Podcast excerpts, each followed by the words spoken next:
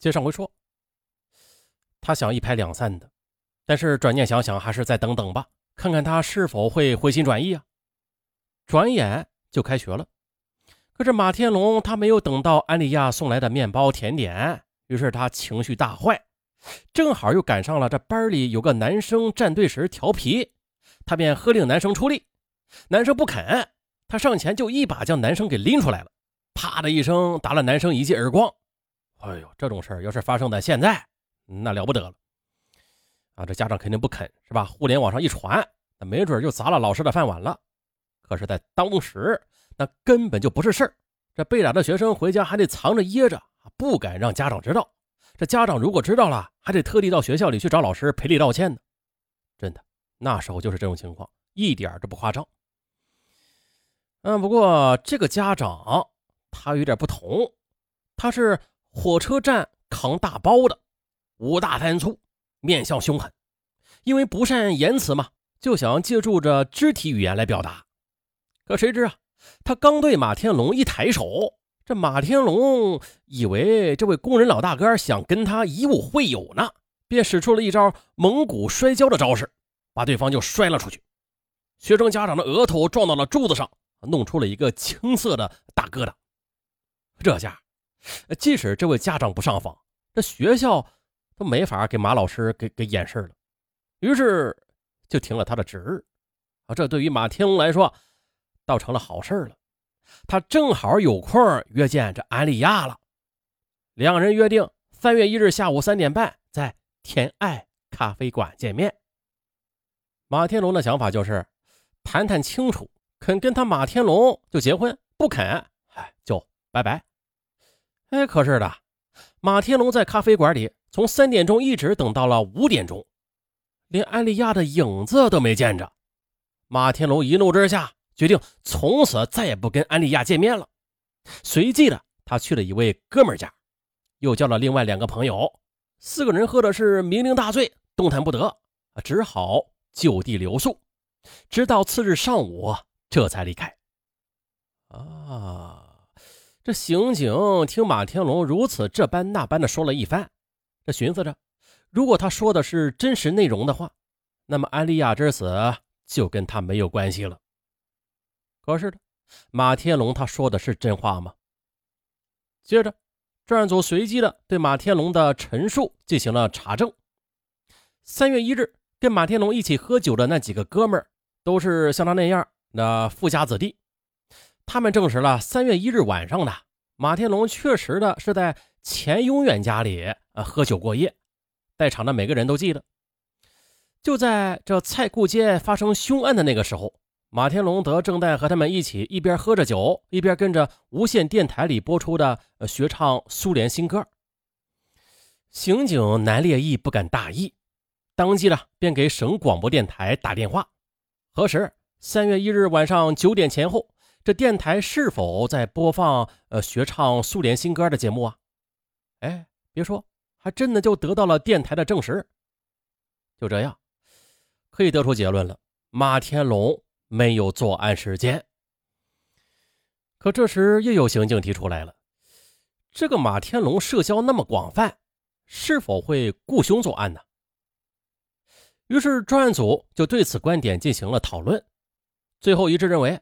雇凶杀人并非两个人争执时的一种激情行为，而是经过充分的考虑之后的谋杀行为。而对于策划者来说吧，事前必是把后果反反复复的盘算清楚之后的，呃，才做出犯罪的决定的。所以，谋杀者他一定是对被害者有着无法消除的仇恨。而从马天龙跟安利亚短短的两个月的交往情况来看吧。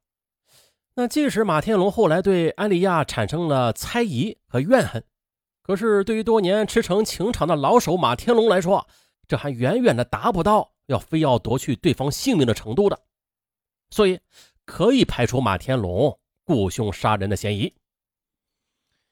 三月七日的专案组又举行案情分析会，对安利亚在三月一日下午离开崔家到晚上被害的这段时间啊，这个行踪啊进行讨论。那天这个时间段，安利亚她究竟是遭遇了什么事儿？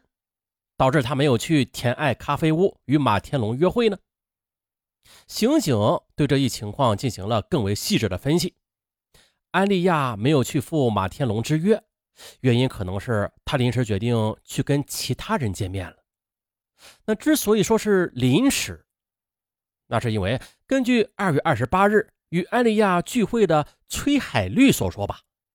三月一日，他和安利亚一直是睡到中午。他醒来的时候，安利亚还睡得很沉呢，是他把安利亚给唤醒的。而之前的刑警在跟安利亚的母亲安菲萨的谈话中，曾经了解到，这个安利亚呀，他哪怕是丁点大的小事都会挂在心上，并且是影响睡眠。所以说的，安利亚如果是事先跟其他人有约会的话，他应该是不会睡得那么沉的。而他跟马天龙的约会，在他那儿应该已经不算是事儿了，因为他已经准备跟他分手了。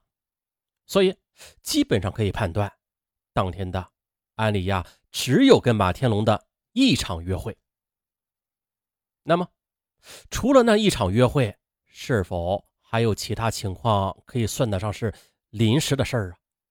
接着，警方又翻阅了安利亚的母亲前去辨认尸体后。在道里分局做的谈话笔录，发现里边有这么一段，这段话似乎跟其女儿三月一日下午的活动有关。